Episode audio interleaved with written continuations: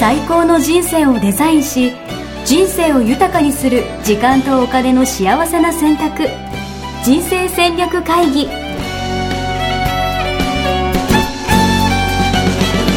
この番組は将来の仕事やお金人生にもやもやと不安を抱えている皆さんに元資産運用のプロキャリアとお金の戦略を同時に考える人生デザインコンサルタントの高頃もさあやが過去5年間延べ1700人の人生を望む形で豊かにしてきたメソッドを時間とお金の選択という切り口からお伝えしてまいります皆さんおはようございます。おはようございます。一生みっけ人生デザイン研究所の高頃もさやです。 80、80キロかな高田洋平です。よろしくお願いし ます。よろしくお願いします。はいえっ。ちょっと減りましたかね。と、いやでもまあ、ちょっと、この年末年始を年越してと思えば、うん。いい感じですかね。はい。順調なんじゃないでしょうか。よろしくお願いします。はい。お願いします。はい。今日は、あの、収録としては、えー、24年になってから初めての収録なので、そうなんですよ。うん。あの、先週まではね、えーはいこう前年に撮っていたのでね、うんうん。 あのこの24年の1月1日、2日に起こったことは、あーはい知らない時に収録していたものなんですけれども、そう考えると、すごい、いろいろ無邪気に収録をしていた感じでしたけど、そうですね。もうなんかもう、明けましたもそうだし、いや、いろいろもうありましたね、今年もね。ね、今年まだ半月しか経ってませんが、もうね、非常にいろいろなことがありましたよね。うんうんうんうんで、まずね、あの、能登の方々ですよね。うんもうえーまだ、あのこれ、えー収録しているのが、うん15日なんですけれども、はいえー今の段階で、えーまだね、あの、えー避難されている方がたくさんいらっしゃるということで、うんえーお見舞いと、あの、一日も早くね、通常の生活に戻れることをお祈りしております。はい。あの、私も、高田なんですけど、名前。うんうん北陸出身なんだよ、俺。ああ、そうなのそう。石川からなんですよ、俺。多分、高田の戦争は、祖先は。そうなのね。そうなんでいいす。ね。あだから、あの、あれよね、えー金沢近辺から北海道に行った方多いのよね。そうそうそう、北前船でみたいな感じのうやんつ。、うん、そうよね。うん、そっかで、そそっの前か。も、ね、去年も、あの、金沢も行かせていただいたりとかしてまして、うん、そうよね。またみんなで行きたいなと、はい、私自身も思ってます。ね、あの、今はちょっと行くと迷惑ということなのでうね、ん、うん。えーあの、何かね、えーできることがね、えーないか考えて私たちもね、なんかしたいですよね。あ、いいですね。はい、ぜひ、やっていきましょう。ありがとうございます。はい。ちなみに、そう、その後もね、JAL のやつもあってですもんね。うん、そうですよね。あの、えーちょっとあれに関してはいろいろとね、あの、解せないところがたくさんあるっていう話も、あおはいはいはい聞きますけれども、うんえーまあ、いずれにしても、あの、新年早々、まあ、ああいうことが起こって、うんえー2日はまあ続けて起こりましたからね、うん。えーえーと、私たちのね、あの、メンタルに及ぼした影響大きいんじゃないかなと思ってるんですけども、うんうんうん。あの、えーまあ、災害というよりは、えー思ってもいなかったことが不意に起こったときに、えーうんまあ、どう対応するかっていうことですよね。なるほど。うん。で予想もしてないわけですもんね、本当に。そうですね。う。うんで、そのために、まあ、予想っていうのは、あすごく大事なんですよね。うん、うん、うん、予想、あの、当たる、外れるではなくて、はいえー今の状況を、こうこういう、えっと、これ、これがこうなってて、あれがこうなってるよねっていうのを、えー踏まえて、えーどういう、うー方向に行く可能性があるかっていうのを、おまあ、通常はシナリオ分析って3つ出すんですけれども、はいはいはい。うん、それ当たる当たらないではなくて、うんあの、こうなった時にはどう対処する、こっちになったらどう対処するっていうのを決めておくために、えーまあ意味があるんですよね。うーん、なるほど。だからこんな可能性もあるよねっていうことを、そ抑えとくみたいな感う、じなそんうですそうそう。はいはいはい。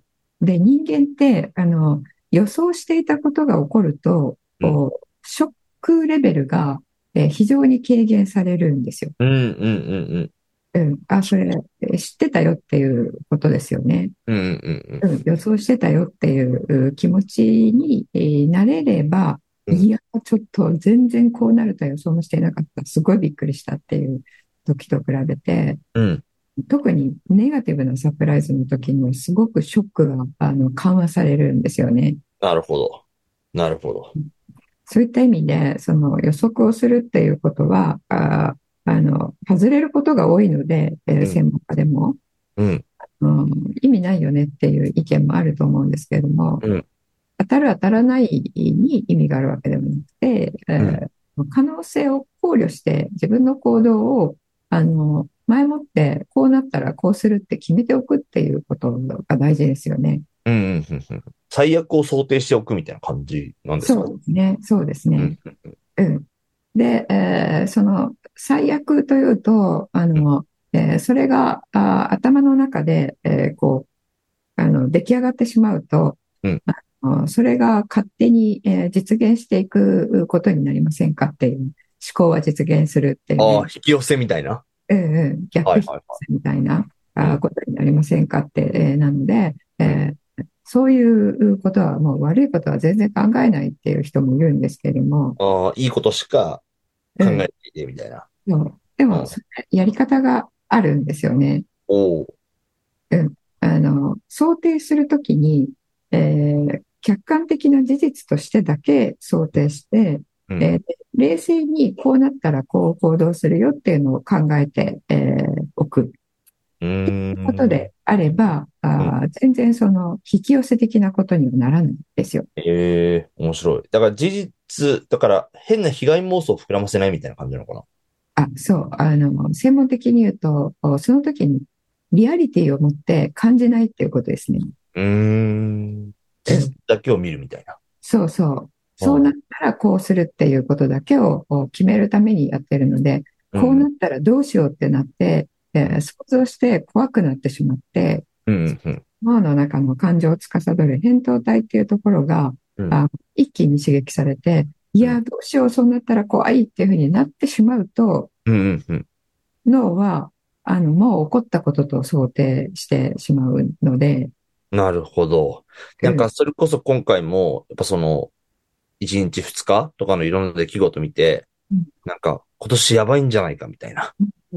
なんか、何かが起こるんじゃないかみたいなうん感じの、なんていうか感覚になった方ってすごい多いんじゃないかなと思うんですけど、うんうんそれもだから要は、下手するとなんか、なんだろう、よかん考えすぎって言ったらあるかもしれないけど、うんそういうパターンもあるってことですよね。そう、そうなんですよ。それも、あの、本当にやる必要なくて、うんううんん、自然にしていると、この2日もそういうことが続くとね、あの、そう思ってしまうのも致し方ないんですよね。うん。うんうんうん。ですけども、そうなった時に、あ、じゃあ今年は何か、あ、良くないことがあるんですねって、冷静に思う人ってあんまりいないじゃないですか。はいはいはいはいはいや、どうしよう、怖い、どうなっちゃうんだろうっていう感じですよね。そしたら、これ、臨場感を持って、それを前体験しちゃってるので、い。うんうん。あの、自分のお予測が、あの、当たっちゃうことになっちゃうんですよね。えー。うん。なので、このシナリオ分析すること、時にすごい大切なのは、うんうんうん。会社のリスクマネジメントとかもそうなんですけども、うんえーあ、あの、いい例が防災訓練ってあるじゃないですか。抑え訓練。はい。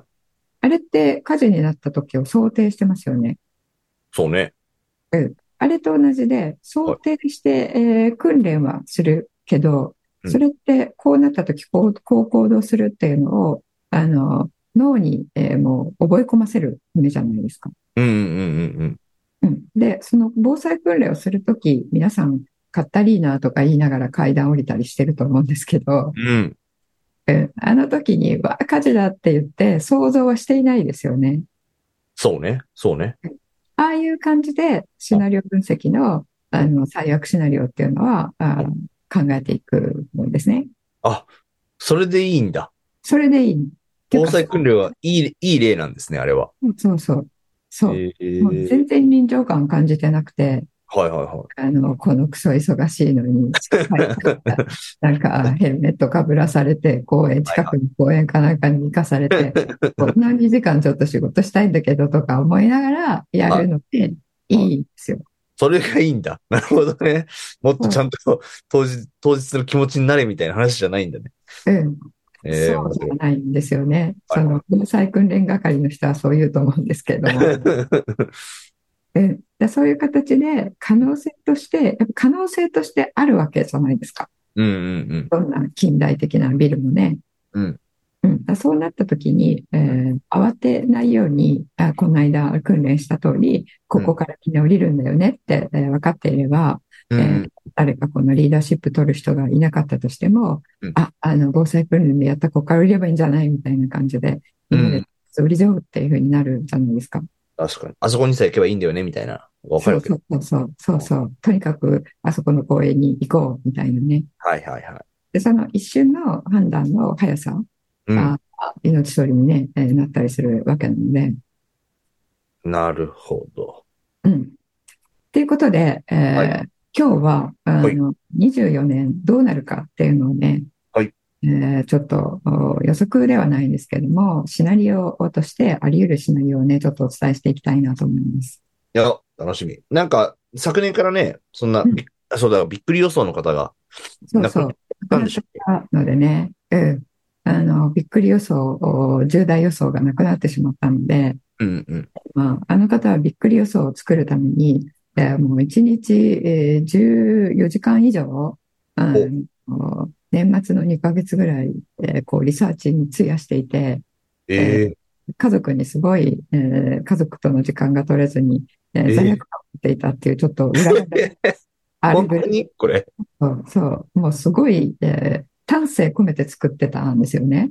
そんな思いがこもった予想だったんですね、これは。そう。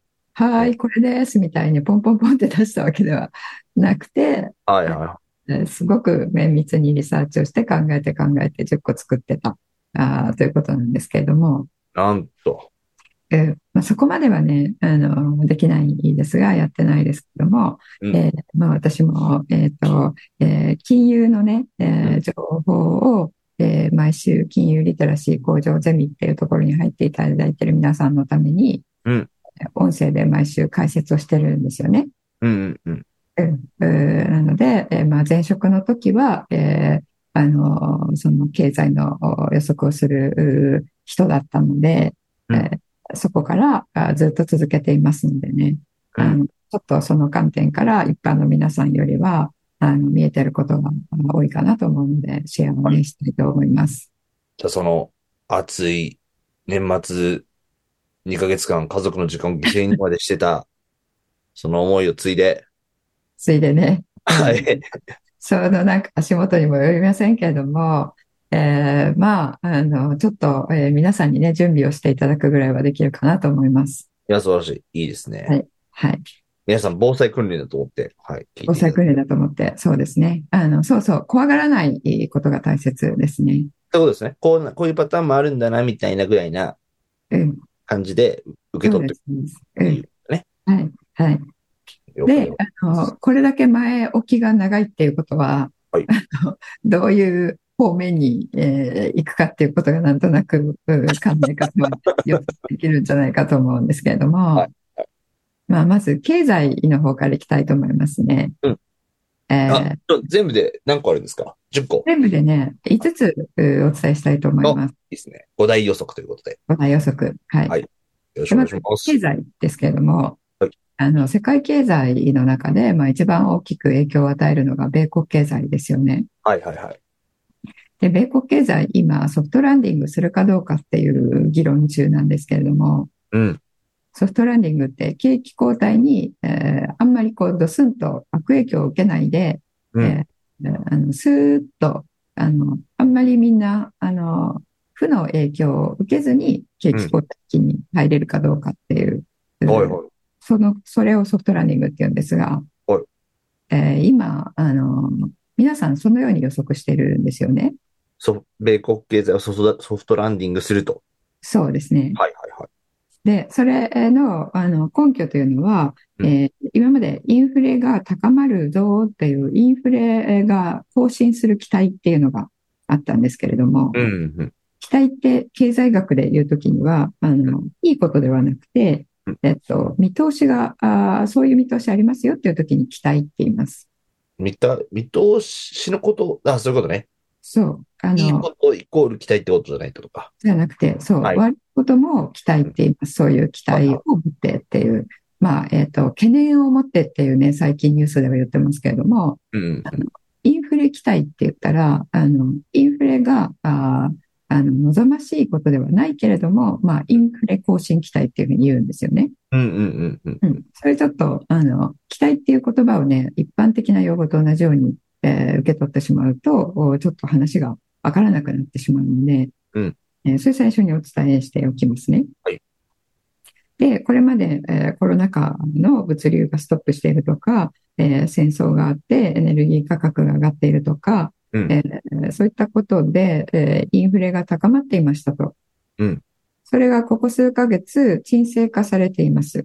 おうほうほなので、えー米国の中央銀行の役割をしている FRB というところが、うんえー7月までは利上げをしてきたんですよね。う。うん、うん、うん。えーインフレ沈静化のために。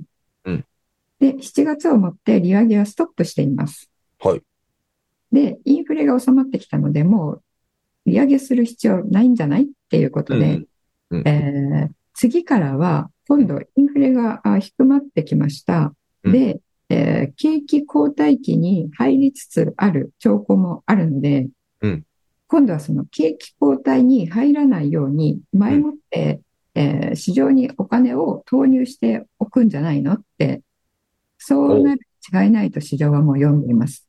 り利下げしていくみたいな感じ。そうですね。えーう利下げ期待と言いますが、うん、うん、これ、今、1月の15日時点で、うんあの、えー約6割から7割のプロのおエコノミスト、アナリストの人たちが、うん3月には利下げがありますとおうほうほ予測しているんですねうんうん。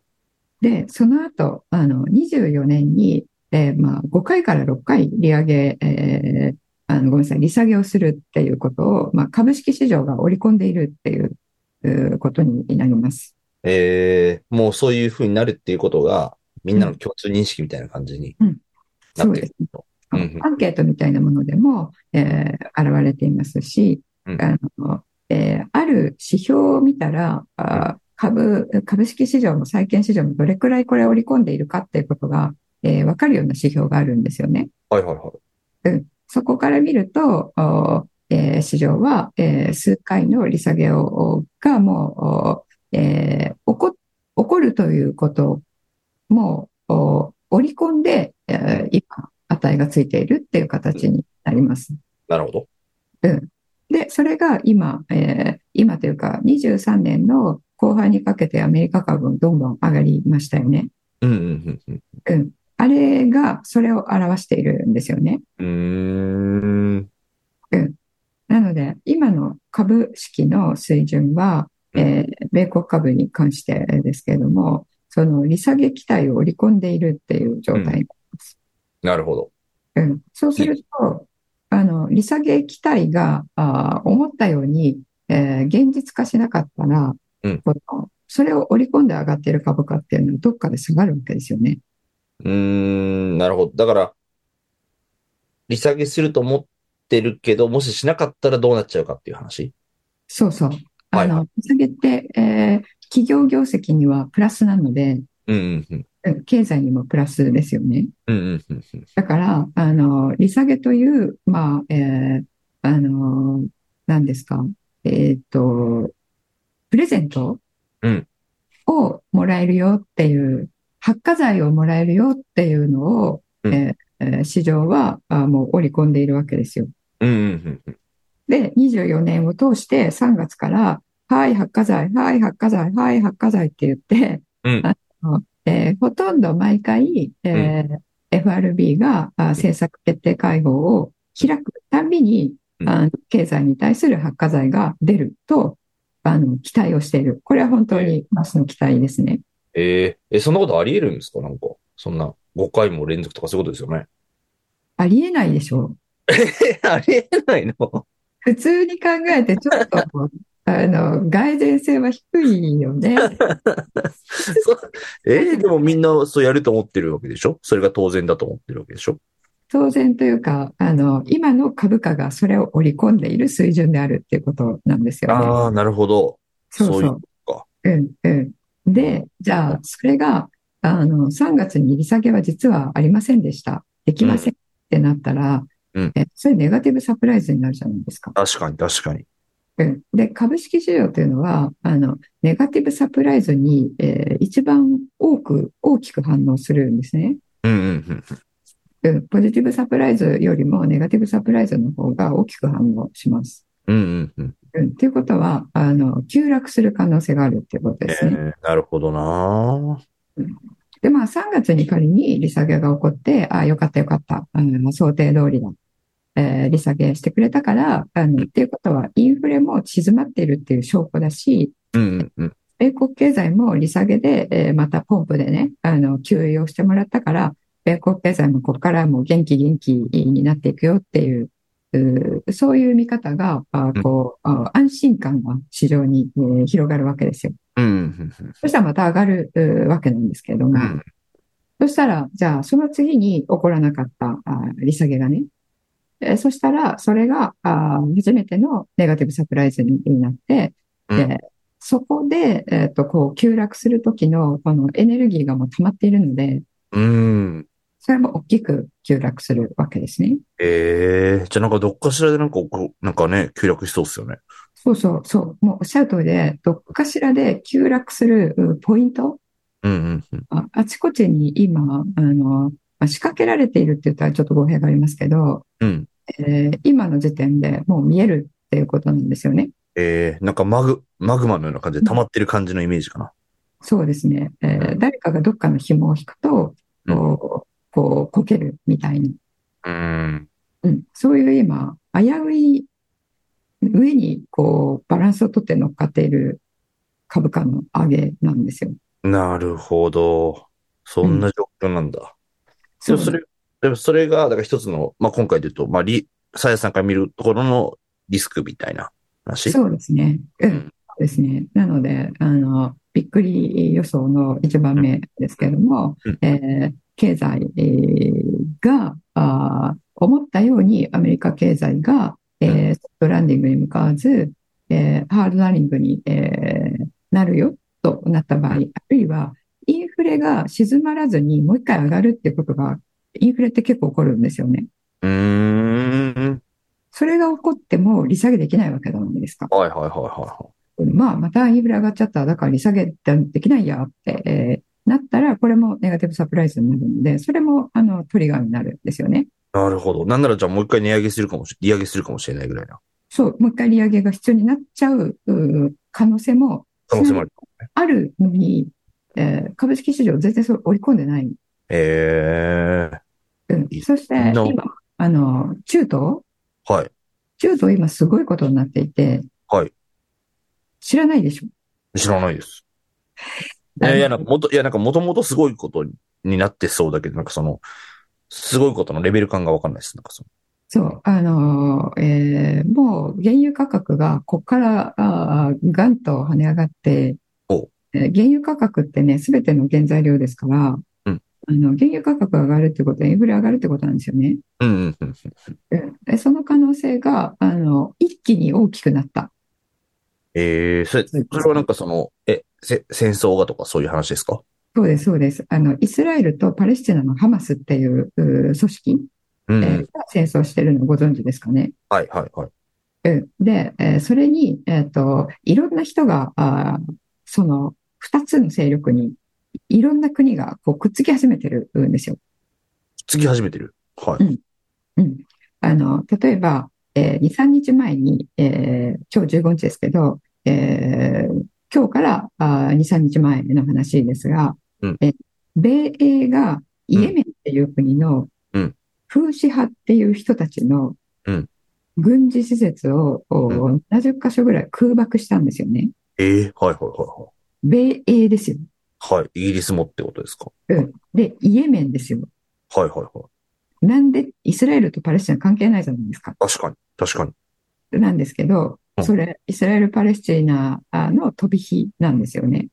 ええなぜかっていうと、フーシ派が、その、イスラエルに対して、えーあの、イスラエルとおハマスが戦争を始めたのは去年の10月ですけれども、うんで10月から、あの、紅海っていうベニの海って書く、う海があるんですが、はい。そこを通っている、あの、えー船をね、えーイエメンのフーシ派っていう人たちが、こうう、えーミサイルとかで爆破してたんですよ。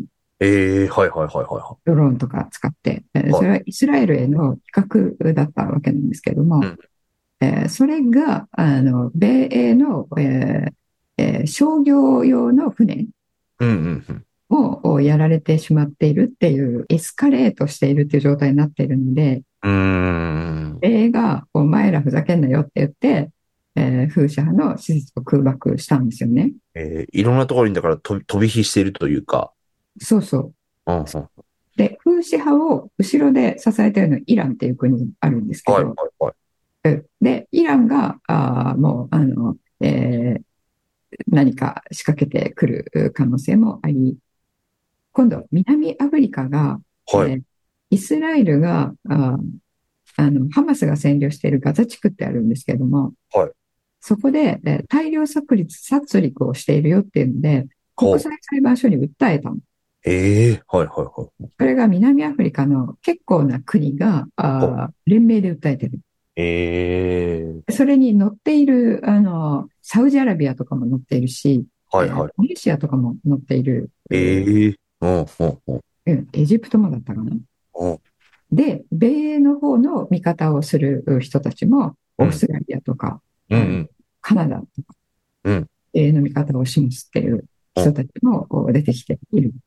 えそれ日本もそっち側なんじゃないの日本はまだあー声明を出していないですけれども、うんえ米英じゃない方につくっていうのはありえないですよね。ありえないですよね。はいはいはい。うん米、米側じゃない方につくっていうのはありえないので、うんうんうん日本もこっちですよね。うん、そう、なんか、なんか第三次世界大戦みたいな感じ。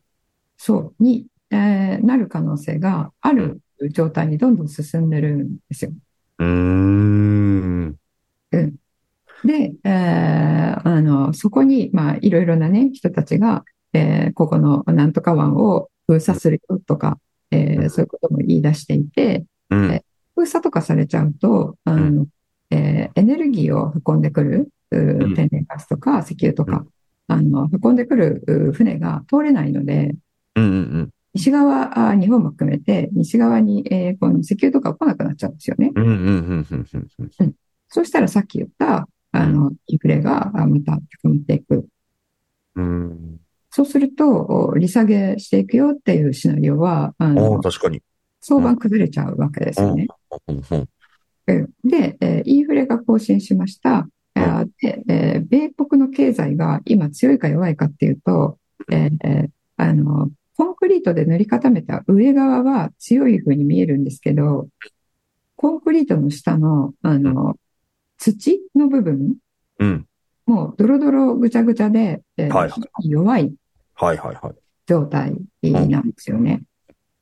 それなぜかというと、今までえー利上げをずっとしてきたので、あの、住宅ローンの金利とか、クレジットカードの金利とかがすごいことになってるんですよ。うーん。で、えー皆さん、あの、月給の中で、えーその住宅ローンに払う、うーあの、出費が、えー3分の1になっていたりとか、うんうんうんうん。これまでありえない、えーあの水準になっていたりとか、えーそのクレジットカードのう債のお水準がですね、全体。はいはうん、これ、えー2008年の金融危機のお以前をもう大きく上回る状態になっていたりとか、あ、そうなんだ。リーマンの時そう。あよるりいはも。あそれらに、えーお金を貸す、企業もね、金利があー高くなっていくと、負債があー高い、えー企業はあー金利負担が増えますよね。うんうんうん。なので、えー企業も、あの、えーあの負債比率が高い企業っていうのは、えー結構今、あの、潰れる寸前でやってるう企業も多いんですよ。うん。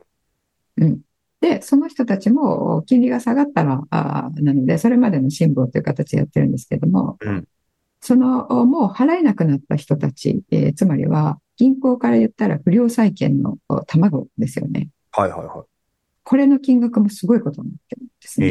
え史上最高ぐらいになっている。史上最高。その中、中小銀行があアメリカって2000ぐらいあるんですけども、うん。うんそれの、えーまあ、不良債権予備軍みたいなものが、えーすごい額になってるんですよね。うん。うんで、去年、あの、3月に、えーちょっと銀行が2、3潰れかかったうん事件覚えてますかね。ああ、覚えてます覚えてます。はいはいえ。それえ、それアメリカでしたっけアメリカ。はいはいはい。欧州でもね、あの、えークレディ・スイスとかありましたけれども、うんえー結局買収されて、えー預金者は守られて、あの、事なきを得ましたけれども、うん。がもう、あの、もっとすごい、えー数出てくる可能性って、もう、あの、薄皮一枚しかないんですよ。それがうん現実化するうまでなに。るうん。それもそうだし、だから利下げができないと、それが、あの、表に出てくる。そして、えー米国は、あの、オフィスあるじゃないですか。オフィス。商業用し、えー商業用不動産っていうんではいすはいけはいど、。あそこもうすでに、えー結構空室率が高くなってるんですよね。うん。うん。えーもう払えなくなりましたっていうことですよね。うんさっき言った負債比率が高い、えー会社とか。うん。うん。っていうことは、あの、一個崩れたら、えー結構、お経済、株式、不動産っていうのがガタガタガタっと崩れることになる。いやー、だから本当なんか薄皮一枚じゃないですけど、なんか、よくわかんない、いろんなことの微妙なバランスによって今の状態があるんだなっていうのがなんかなんとなくそう感じたんですけど。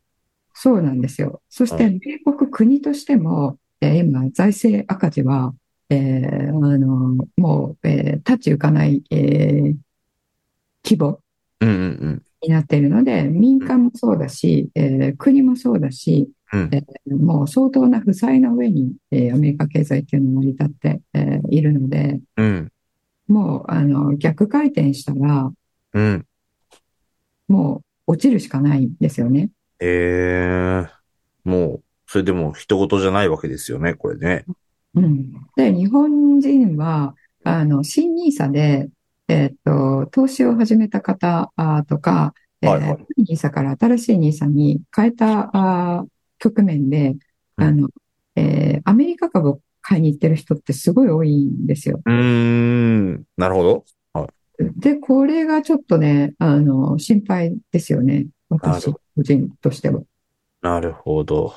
うん。あの、一番人気があるオールカントリーっていう、MSCI オールカントリーっていううん指数に連動するファンドがあ一番人気らしいんですけれどもう、んうんうん。これ半分以上米国の株式で、えーうんオールカントリーっていうのは全ての国っていう意味なんですが、うんうんうん。ここ先進国だけではなくて、新興国も入ってるんですよ。はいはいはい。で、アメリカとか、あの、ヨーロッパとかで、えーまた、あの、インフレが更新して、えーうん経済が崩れると、どうなるかというと、えーあの、金融市場では、あリスクマネーが引き上げるっていう言い方をするんですけれども、うんうんうん。新興国ってリスクがあるけど、リスクの分リターンも高いから、うん先進国の、あの、えーファンドとかがお金を入れてるわけですよね。そうね。はいはいはいはい。で、えー自分のところの株価が下がったら、もう、えーあの、世界の市場のリスクが高くなったので、うんえー新興国なんてところに入れている場合じゃない。うーん、どんどんまたそこも引き下げ、引き上げられるんだ。そう、引き上げる。うん、うん、うん。ので、新興国は先進国より最初に下がるんですよね。あーなんとなくその、ね、世界分散してたら安全そうみたいなイメージがあるんですけど、うん。そんなわけじゃないってそこしとたでら、確かに、米国一国に入れていくよりは、うんあの、分散していたら、うんえー米国は、あの、浮き目にあっていても、ええー例えば、あの、北欧の、おえー、4国は、えーうん結構大丈夫ですよとか、はいはいはそういうのがあるので、えーう世界的に地域の分散するっていうのは素晴らしいことなんですけれども、い。うんうん。オールカントリーだから、地域分散されてるから大丈夫とは言えないの。うーん、なるほどね。なぜなら、オールカントリー、今言ったように、米国と新興国が入っちゃっているので、うんうん思っているよりリスクが高いんですうん。うね。ん足元で特に。うんうんうん。うんで、戦争が、あの、中東で、えーそうなる可能性があったから、うんえーその軍事費もね、あの、えーかさむでしょうし、第三次世界大戦、えー勃発なるかみたいなことになっただけで、うんあの、もう、えーリスク引き上げに行きますから、うんうんうんうん。うん、大きい、えーファンドとかは。うん。うん。なので、えーあの、逆回転する、ううポイントっていうのが、やっぱりそこここにあるんですよね。うんうんうん。それが、えーまあ、経済、株式、そして不動産もそうですね。不動産、特に中国の不動産も崩れてるんで、ええー、そうなんだ。そう、あのーもう、えー中国の、おーえー、2, 二番目に大きい不動産会社が、あーはいもう受けてるんですよね。ええで、そこの不良債権がすごい量になっていてはい、今、中国って、あの、YouTube でね、あの、中国不動産とかって、えーあの、検索をすると、あの、廃墟とかした、あの、高層ビルー、ええが、もう人が住んでいない高層ビルがずらーっと映ってたりとか、ー、うんうあん。とは中国とか香港って、あの、高層ビルを、えー、一個で建てないんですよね。あの、タワマン的なもの。え、一個立ってないっていうのは何20何個もたくさん立ってるみたい20棟とか、な。はいはいはいはいは10棟とか、はいその、何々タワマン村みたいな感じで建てるんですよ。い。はいはいはいはいは。で、そこに素敵な名前つけるんですね。ないん一た気にら、街を作るみたいな感じなんだ。そうそうう。んなんたらガーデン A と B と C とみたいな。はいはいはいはで、えーその20棟ぐらい作ったタワマンが、い。うんあの誰もお入る、うーあの、余地がなくて、えうーん。入るう気配がなくて、うん。えー建設途中で頓挫して、そのまま売っているとか、なるほど。えうんー、俺そんな、そんなのニュースとかなってますなってないでしょ待って、俺初めて知りましたのか、その話。そう、そうなんですよ。もうそれが、あー結構前からそうなんですよね。ええなので、えー今中国の不動産って言ったらもうすごいメッキで、えーこう来るんで、ー。うんうんあのーなんとかこう、こう大事に至らないようにしてる。うん。なるほど。で、そこが発端として、そこがあ不動産バブル崩壊しましたってなったら、うん。えーその余波が、あーそこから世界に、あの、えーその破綻した会社に、えーうちはお金貸してましたとか、えーうん引き先とかも全部そう潰れになるという時うんうん。うん、っていう形で世界に影響があるなるっていほうど。可能性もあるので、すごい。なんか、あれっすね。あの、なんか、ネガティブっすね。なんか、すべてが。そうそうそう。でそう。あの、それをね、全く今、株式市場、日本の株式市場なんて、えー先週ね、すごく上がりましたから、はいはいはいはい。全然織り込んでないでしょうん。なんかあの、まあ、さっきの新ニーサの話もそうかもしれないけど、なんか、うん。なんかすごい操られてるというか、うんうん。そんな感じなんですかね。なんかわかんないけど。でこういうことを知っていて、うんで、新ニーサの中で、うん。そのオールカントリーなり、えーうんサンドピーなりうんうん。のファンドを買うんだったらいいんですけど、うん。知らないで、うんうわー、23年すごい上がってるよねって言って、24年も、えー25年も上がるよねっていう、そういう、うなんですかね、短絡的うん。な、あーもう根拠が、あーあの、これまで上がったからしかないそうね。なんか、うん似たお得らしいし、みたいなねあ、。そうそうそうそう。何がいいですかって言って、えーいや、あの、僕これ買ったけどよかったよ。これだけ2ターンもらったし、みたいな。うんうんうん。口コミ的に、 あの、広まって、それだけを根拠に、えーこういうことを知らずに、えー買っていると、えーその、ババを引くことになる、なりかねない。ほんとそうよね。しかもなんか、オールカントリーとかって、まさになんか良さそうじゃんとかちょっと思うしね、なんかね。そうそう、そうなんですよ。そうなんです。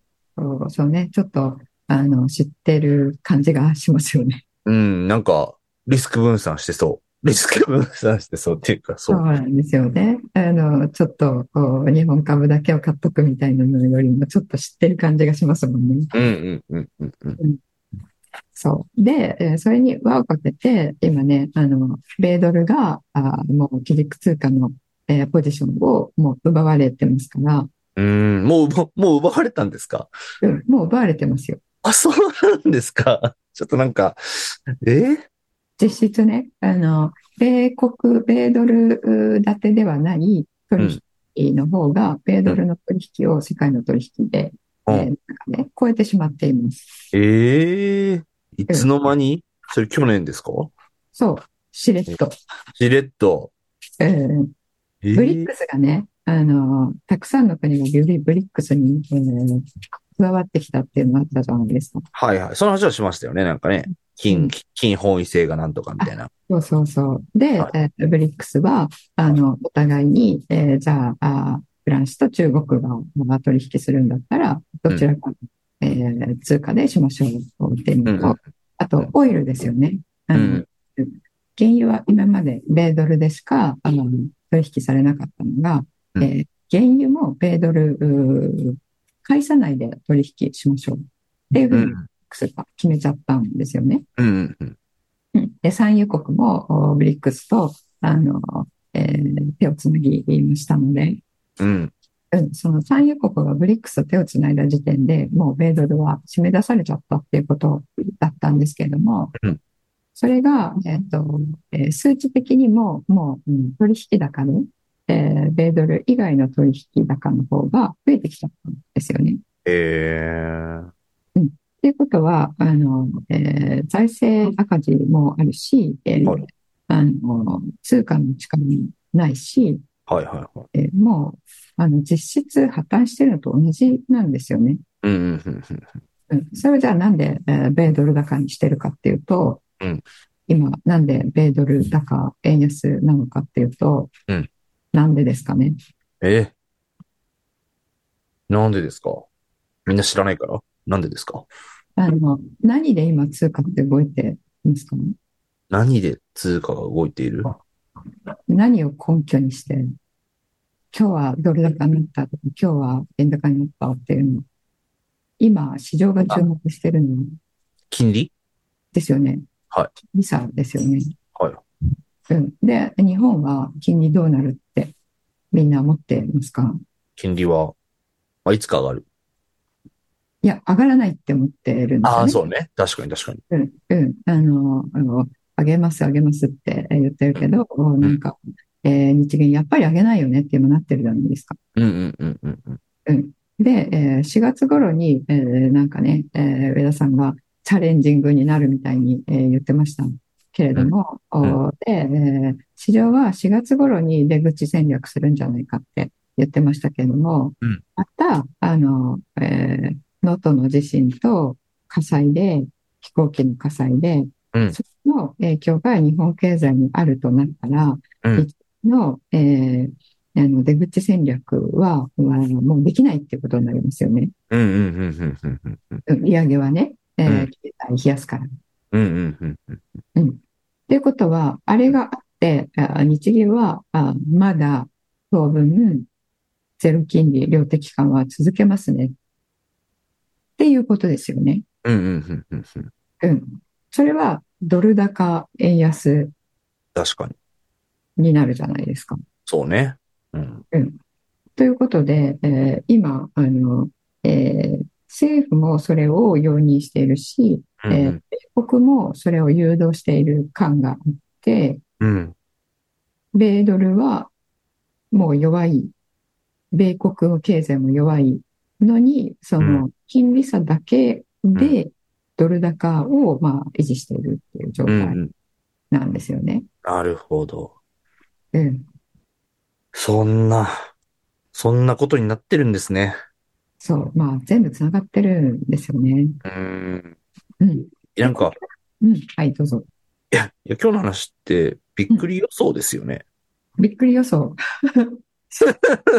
なんか俺的にはなんかもう、もう、絶対来る未来みたいな感じに聞こえてきたんですけど、大丈夫ですかこれ。これちょっと、あの、一応ね、びっくり予想ということで言ってみたいと思います。こっち側の路線なんじゃないかと、ちょっと本命なんじゃないかと思ってるんですけど。うんはいまあ、今言ったのね、全部事実なので、うんあのそういうことも、えー知った上で、えー自分のね、お金どうして守れるかっていうことと、うえーまあん、、その人生もね、あの、えー影響を受けるようなことになりますので、うん、うん。あのえー結構今、ネガティブなことばっかり言ってるんですけれども、うんあの、この中で、まあ、どうしたら、どうやって生きていくかっていうことですよね。お金の面も含めて。うん。で、あの、こういうことになると、一個ずつこれが、まあ、明るみに出てくると、うん。まあ、昨日栄達で三匹木星ってどういう年ですかってちらっとお話ししたと思うんですが、はいはいはい。あの、振動するで、えー明るみに出てくる、うーこれまでのことが、あの、バレるっていう、そういう、え ー時なおうのおうで、あの、日本でもいろいろなことがバレてきたじゃないですか。うんうんうんうんうん。なので、こう、えー今お伝えしたような、あーメッキを貼っておいて、こううん、継ぎはぎで、えーようやく持たせていたものの、うんえー化けの皮が剥がれるっていうのを、えー可能性として、えー大いにあると思っているので、うーん。うん、これからもこれらが一つ一つこう明るみに出てくるってえーいう可能性は、あの、えーあると思っているんですが、なるほどね。え、俺らはどうすればいいですか そこですよね。えーなので、えーうん今言ったことが、いきなり来るとやっぱりびっくりするじゃないですか。そうね、そうね。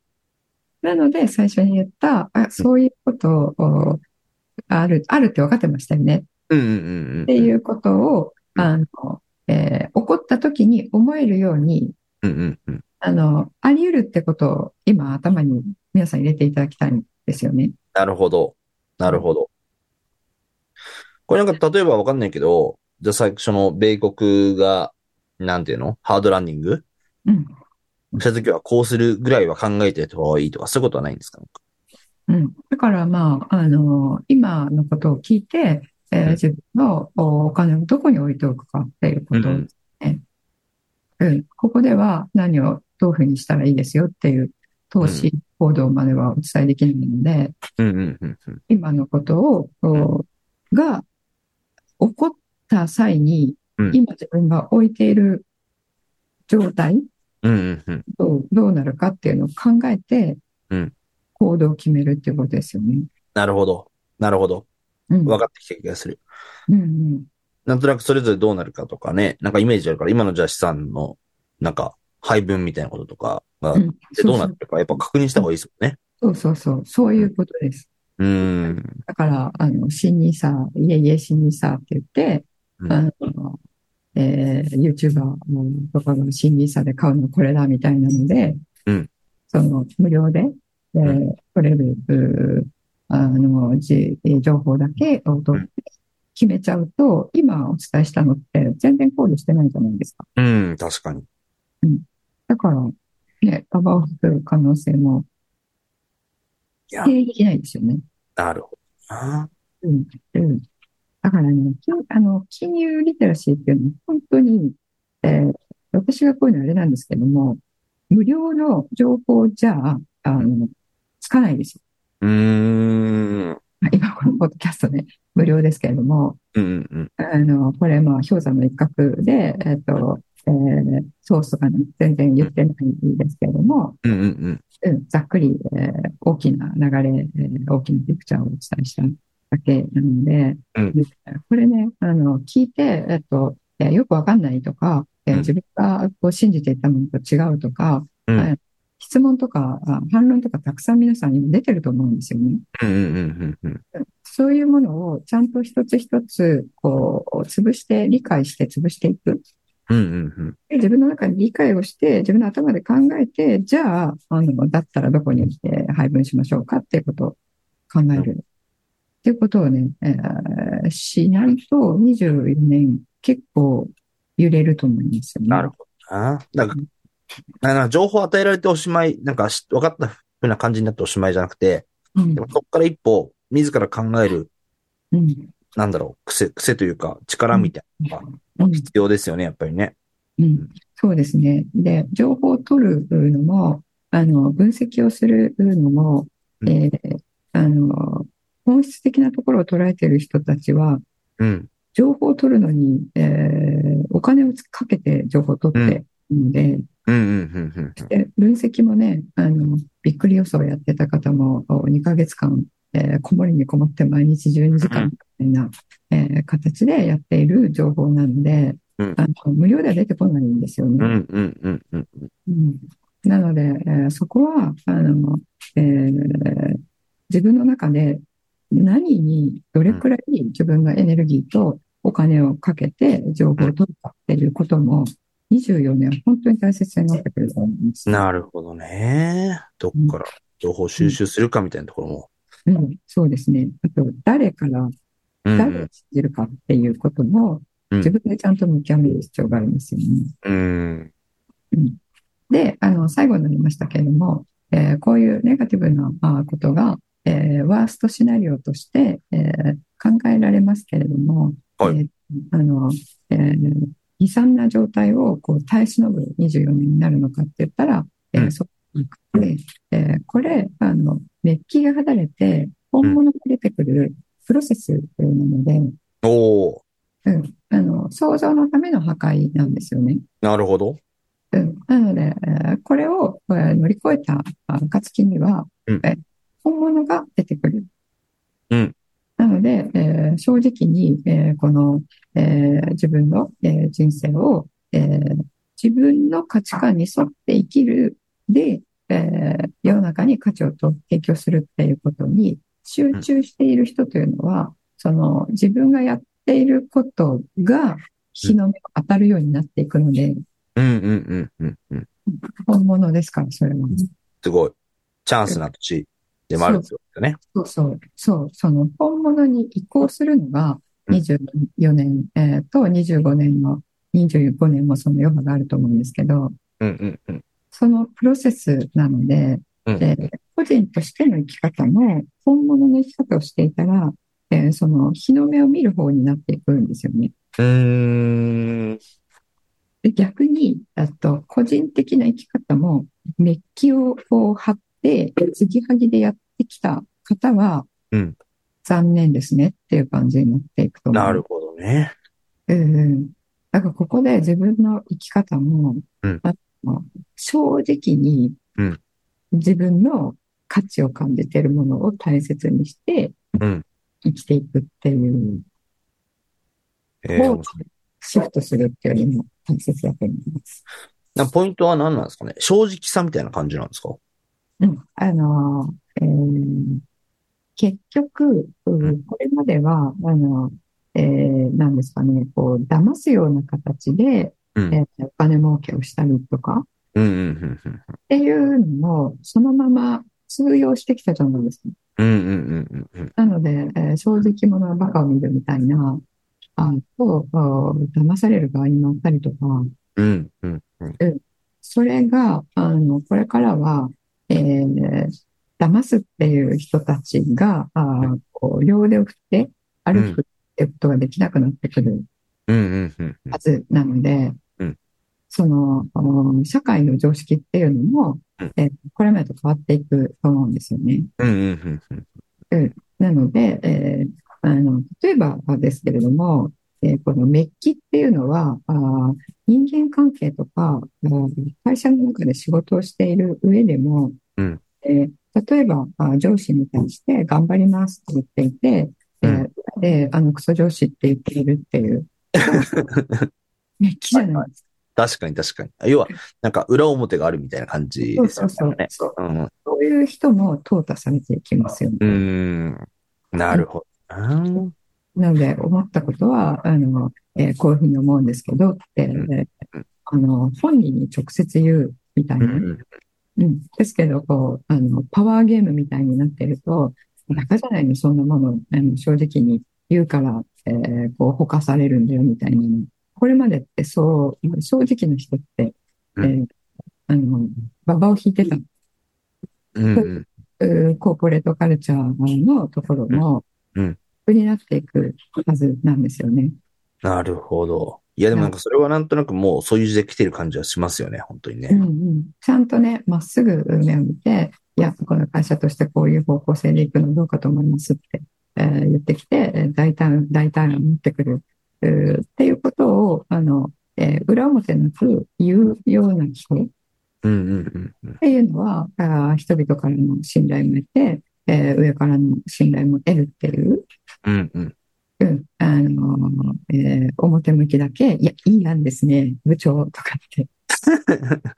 でも、だからそれがだからその人間関係もそうだし、社会的にもそう、なんか経済的にもなんかそう、そういう風になってきてるってことですよね。なんかすごい繋がってる感じがします。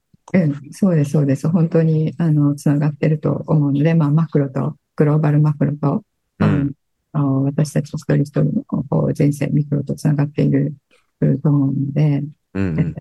これまでそれでうまくやってきたっていう方が、えーここで、あの、ちょっと転換しないとうん。ですよね。うん。生き方をね。そうね。うん、うん。で、これまでそれでやってきて、えーなんか浮き目を見ていた人たちは、あのいよいよこうその自分たちの生き方が、あの、報われる時が来るので、うんうんうんうん。なので、正直者に、えーあの、優しい、えー世界になる過程えーだと思ってますので、私なはる。ほどだかうら、そうよね。だからさっきのた、その話じゃないけど、だから、より良くなるための、また一歩目というかなんか、そうそうそう、そうそうあ。っていうことですもんね。そう。だから会社も、あの、本当はこういう、あの、えー中に変なものを入れて、うんうん。何味を甘くさせたりとか、うんうん。エクレを良くしたり、色を良くしたり、えーしていて、変なものを入れてるっていう会社うんで、今まで売り上げが上がっていた会社と、えーそういうものを全然入れてないですよ。自然なものですよ。でも見てくれは、だからいいですよ。えー味も素朴ですよっていう会社と、うんえー入れ替わるっていうことですよね。うんうんうんうん。うん会社自体も。なるほど。うんいや、なんか、中央の時代ですね、なんか。そう、そうなんですよ。そうなんです。なので、本当に、えーあの、中央的な、あー思考っていうのは、これからますます、すごく必要になってくると思います。うーん。いいですね。うん。中ちょ央っとの楽しん本物であるっていうことですからね。み。うんうんうんうんうんうん。いいですね。すごい。楽しみになってきました。はい。あの、悲観せずにね、えーうあの、外側で起こることは、結構、さっき言ったようにネガティブなことを起こる可能性あると思うんですけど、うんうんうん。これからどうなっちゃうのっていうことに対して、うんえー悲観せずに、えーうん自分はあの自分の信じるうん道をね、うんえーあの堂々とこう言っていたら、あの全然大丈夫と思います。いやーいいですね。素晴らしいお話を。ありがとうございます。はい、ありがとうございます。おい。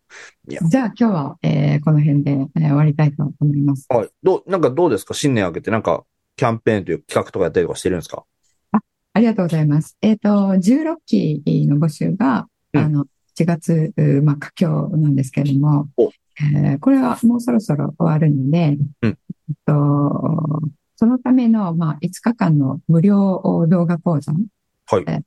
こういう時代にどう生きるかっていうことですよね。うんうんうん。それを、あの、えー公開をおまだしていますので、うん興味がある方はですね、えーそれ見ていただいて、えーで、あの、体験セッションというものにね、えーぜひお越しいただければと思います。お、いいですね。それは、何かでもう、もう募集してるってことなのかなうん、してますね。はい。はい。あの、概要欄に貼っておきたいと思います。ありがとうございます。はい、ありがとうございます。えーじゃあ、2024年、あの、いろいろあると思いますが、まあ、あるたびにね、えーこちらのポッドキャストでも、えーお伝えしていきたいと思いますので、はい。はい、楽しみにしていていただければと思います。いやー、ドキドキワクワクしますが、ちょっと心穏やかに、まっすぐ生きようと思いました。あはい。はい、じゃあ、今日はこれで終わりにしたいと思います。ありがとうございます。りがとうございました。